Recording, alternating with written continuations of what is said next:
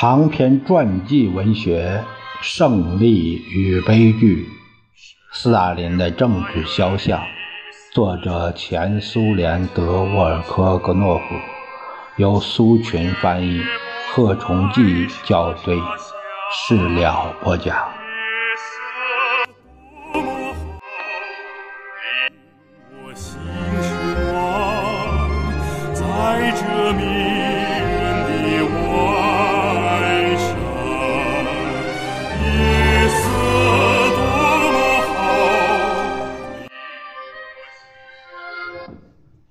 一九二四年到一九二八年，斯大林不止一次邀请工业科学院和共产主义科学院的教授们到他那儿进行有关社会科学领域的辅导。他特别感到自己在哲学方面的匮乏。对历史的了解十分不够，对提高自己的知识、经济知识，并未表现出特别强烈的愿望。然而，在本职工作上，他必须解决各式各样的问题。长期的工作经验形成了敏锐的嗅觉和十分合乎实际的智慧，能迅速估计形势，在千变万化的问题中辨别方向。并抓住其中的主要环节，天生的观察力，对人姓名、事实的好记性，同列宁周围的一大批极其有教养的人进行交往的丰富经验等。不会不使斯大林养成某种与众不同的素质，比如他不是大理论家，但是在对待理论的实用主义态度方面，最大限度的是理论同实际任务充分协调一致的能力方面，超过了他的许多同事。他在准备军事学院隆重会议上的讲话时，想起了国内战争残废军人的许多来信。国家暂且无法给予他们什么，或者几乎什么都没有给。看来书记处组织局所讨论的人民委员会的决议案应尽快通过。决议案规定，红军残废军人每月将领取六到十五个卢布。既然国家没有这笔资金，要实施这个决议，就应规定以下几点：百分之四的课税票，百分之二十五的戏票。和电影税票，百分之十的遗产税和诉讼费。斯大林很少回首往事，但是残废军人并不单纯是过去的创伤。现政权的许多许诺不能兑现，而在人民政权存在的情况下，这些许诺又是如此自然。但是斯大林总是使自己停留在这种想法中。不能松劲儿，革命在继续，还会有牺牲，不能有任何伤感之情。斯大林在讲话马克思列宁主义理论方面是位行家，经常达到肤浅的地步。在理论和党史研究方面，公式化作风就是他树立起来的。不久到二十年代末，就只能评论、分析、吹捧斯大林的著作。整整几十年。社会学方面的理论思想陷入了深刻的停滞和萧条状况，恰恰是斯大林开创了使某些理论结论迎合生活实际和社会生活的做法。由于把马克思列宁主义简化为粗浅的公式以及任意篡改，严重阻碍了社会思想的发展，可以把教条主义比作一条搁浅的船。波涛汹涌，而船却停在那儿不动，但表面上看来又像是在行驶。萨林对意识形态采取非常实用主义的态度，他认为国内的意识形态应当像胶合剂那样发挥作用，而在国外应当像炸药。他的许多理论结论逐渐成为社会的巨大祸根。有时我以为。有意思的独特结论，似乎涂上一层油彩，红、橙、紫、绿、蓝，无疑是光线透过烟雾、黑暗、黄昏，勾勒出所期望的真相的轮廓来。也许思维世界不仅仅是多层次的，而且是五彩缤纷的。但是，要善于看出这些色彩。斯大林的思想是灰色的，并逐渐实践中以最阴森的色调表现出来。请你们自己来判断吧。一九二四年一月十四日到十五日举行了中央全会，讨论了一系列问题。季诺维也夫做了关于国际形势的报告，报告人和发言人都批判地分析了德国境内的失败。许多人认为，在德国革命形势未被利用。斯大林在他的发言里谈到了拉迪克在这些事件中的作用。那时，拉迪克正在德国。我反对拉因拉迪克在德国问题上的错误而惩罚他，他是犯过许多错误。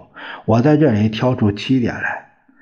斯大林喜欢干的事儿就是把别人的错误串在一条绳上。我们不再列举所有的错误，仅把斯大林列为清单的第四个错误提一提。总书记接着说：“拉迪克认为德国法西斯是主要敌人，因而认为必须同社会民主党结成结盟。”而我们则认为必须同社会民主党人进行殊死搏斗。这不仅仅是理论分析的错误。由于斯大林在评价法西斯主义和社会民主党方面政治目光短浅，使共产党人和民主力量后来付出了很大的代价。他对其尖锐的问题平庸无知的阐述，证明他明显不会分析复杂的关系。还有一个例子也证明他理论上的浅薄。在俄共中央十月全会一九二四年的这个的全会期间，除讨论其他问题外，还讨论了农村工作问题。报告人是莫洛托夫，季诺维也夫做了长篇发言。不过，他同莫洛托夫和斯大林一样，对农业问题的了解很差，但是他总还是相当正确的估计了总的形势。我们现在讨论的不只是农村工作问题。而且还讨论对待农民的一般态度问题，及更为普遍的问题。一些年来，这个问题大概一直排在议程日程上，因为具体形势下完全被归纳为实行专政的问题了。斯大林在讲话中试图提出一系列政治和理论建议，可以把这些建议看作是后来犯重大错误的根源。他又开始搞起清点工作来。第一，我们必须做的是。重新争取农民。第二，看来斗争场所发生了变化。第三，必须在农村培养干部。当时是一九二四年，斯大林的讲话似乎已经是一九二九年了。在肯定严重错误方面有惊人的洞察力和一贯性。斯大林作为列宁主义的解释者就是这样的人，而且我们还将不止一次的提到。他的理论观点，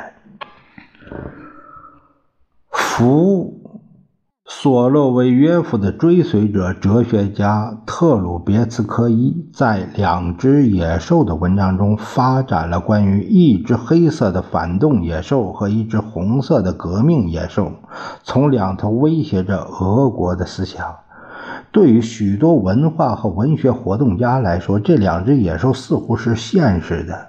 思想动荡具有很大的幅度，从公然不接受革命思想，比如说继吉皮乌斯、德梅列日科夫斯基、伊布宁，到欢欣鼓舞赞颂革命思想，比如说别德内伊、扎洛夫、乌特金、斯维特罗夫。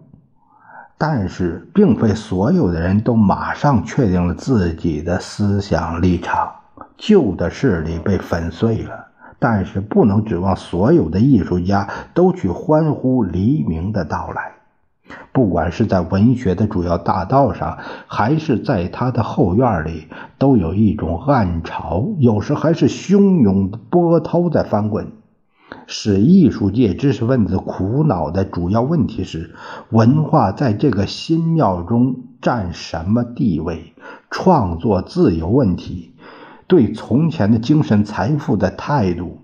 作家中还有些人一本正经地认为，俄罗斯文学只有一个未来，那就是它的过去。革命的风暴吓坏了许多语言大师，他们不仅认为这是对自己的威胁，也认为这是对整个文化的威胁。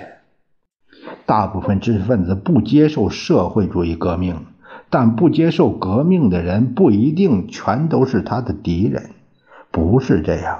或许大多数知识分子喜欢比较喜欢二月资产阶级民主革命的成果，喜欢这个有议会和自由主义多头政治的其他形式。不知所措的精神恐慌持续了好几年，然后出现两种对立的倾向：完全接受十月革命思想，完全否定这种思想。长时间动摇，逐渐的改变。一九二一年七月，布拉格出版的小册子《路标的转换》在这个意义上是有代表性的。其中主要作者是立宪民主党人和白色阵营的积极活动家，他们呼吁认输。克留齐尼科夫、波杰辛。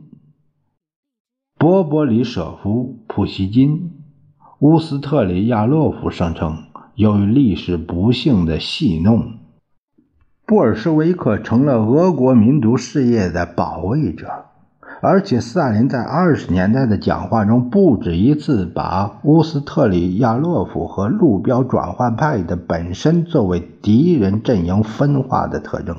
路标的转换的作者也不隐瞒，他们认为布尔什维克主义是乌托邦，但是他们也明白，历史将会惩罚，并且正在惩罚他们这些俄国的流亡者。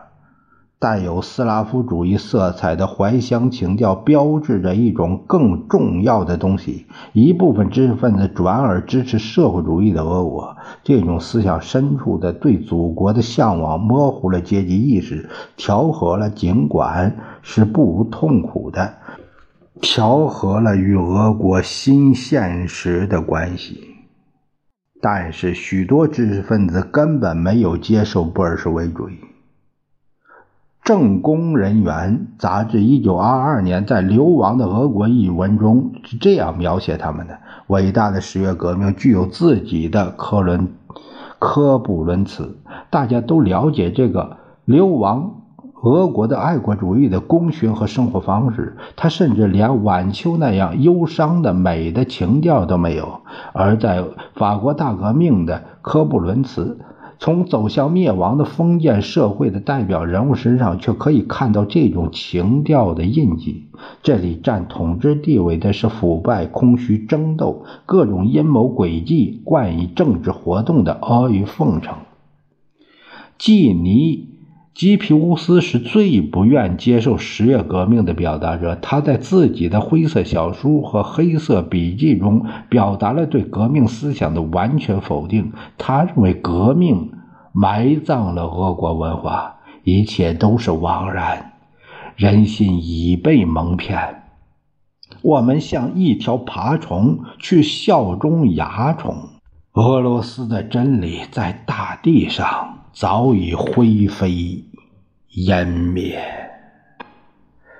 吉皮乌斯把革命比作一个给冰凉的石头浇水的双眼无神的火红色头发的少女，在评价自己和丈夫梅列日科夫斯基的政治立场时，她骄傲地说：“大概只有我们还保持着侨民袈裟的洁白颜色。”他们认为自己的祖国是一个反基督者的王国，就连很能容忍这种攻击、认为知识分子的精神恐慌是必然的托洛茨基，也对吉皮乌斯的这种痛苦进行了辛辣的反驳。托洛茨基写道：“在他的艺术中占主导地位的神秘主义的色调的基督说教，只要红军的皮靴一踩到他脚尖，这种艺术马上就变了样子。”他会马上嚎叫起来，在这种嚎叫声中可以听到女妖的声音。他死抱着这种私有制神的思想不放。斯大林的美学兴趣的广度，比起托洛茨基的博学来，是无法比拟的狭隘。颓废派和反圣像崇拜的传统和倾向，很少使他感到不安。关于吉皮乌斯、巴利蒙特、别尔加耶夫、别洛伊、沃隆斯基、洛斯基、奥索尔金。什梅廖夫和许多其他在祖国的文化史上留下某种痕迹的知识分子，斯大林又能够真正了解多少呢？由于他那经验主义和缺少情感的财富的智力，开始时他对整个文化的认识是从实用主义的立场出发的，有益无益，有爱有害。他认为艺术标准。如果说他有这种标准的话，艺术标准不具有决定性的意义。公正的说，尽管侨居国外的人是很大一批，可能有两百到两百五十万，基本上都是富裕阶层和知识分子，包括艺术界知识分子。你像 M. 阿尔丹诺夫、康德、巴里蒙特。彼得·波波雷金、伊阿布宁、达布尔柳克、季尼基皮乌斯、亚伊库普林、德谢梅列日科夫斯基、恩谢维里亚宁、阿尼托尔斯泰、萨沙乔尔内、维伊万诺夫。T. 伊万诺夫、贝霍达谢维奇、伊谢什梅廖夫、马茨维塔耶娃以及许多其他人，但并非所有这些人都敌视苏维埃俄国，他们的命运也各不相同。其中有不少人死于上海的贫民窟、巴黎的小客栈，也有一些人回到了祖国，一些人等来了文学创作的复兴，而另外一些人不能适应新的社会环境，并永远保持着沉默。第三部分人则遭到残暴行为的迫害。仍留在俄国的艺术界知识分子的表现也各不相同。迅速出现了一些艺术协会、创作联合会、农民作家协会、谢拉皮翁兄弟、山爱、俄罗斯无产阶级作家协会、革命俄国艺术家协会、断叶厂、左翼艺术战线以及其他创作联合会，在冰冷的俱乐部。艺术宫里进行着关于无产阶级的文化、文学政策，关于利用资产阶级文化珍品的可能性的热烈争论。在这种文化动荡，有时是精神恐慌的过程中，诞生了自己的构想，在艺术意识中产生了创造和确立艺术多元化的极好机会。当时命令主义的方法。还未盛行，这种方法对于文学和艺术来说等于创作衰退。开始时，斯大林对这些问题不大感兴趣，并不认为这五花八门的文艺派别和文学流派有什么危险性。何况大多数都是，呃，都是用自己的方式在谈论革命、新世界、新人和远方的召唤，就连。冒进主义常常是教派主义对极进主义创作的方法的迷论，也不过是被认为是天真、滑稽、可笑的，仅此而已。中央还没有出现日丹诺夫派的思想和理论，这些都是后来的事。这种创作的多元化，就像艺术本身那样，在短短的时间里，就像电影、文学、绘画，提供了永远进入我们思想文化宝库的作品，这是很自然的。总的来说，二十年的特点是思想解放、创作追求、勇于革新。艺术家、文学家、戏剧家、电影大师经常谈论创作自由。作家们产生了一种愿望，他们要探索伟大、永恒、永不磨灭的事物的奥秘。是革命使他们产生这种愿望，经常。谈论天才天赋，一些人在自己的议论中往往有说得过火的现象。不过，创作金字塔的顶峰历来就是一种天才的表现。文学家又怎么会不去攀登这个峰顶呢？俄国大作家、哲学家尼比尔加耶夫曾说过：“对神的崇拜大概要被对天才的崇拜所代替。”也许他说的对。革命促进了许多人在创作上的成熟。看来各艺术流派之间的频繁辩论、争吵、竞争是自然的，卓有成效的。遗憾的是，几年之后，这种探索的气氛在官僚主义的文风和和思想单一的精神桎梏中大大的削弱了。出现了许多昙花一现的作品，这些作品的大部分现在已经被人们遗忘了。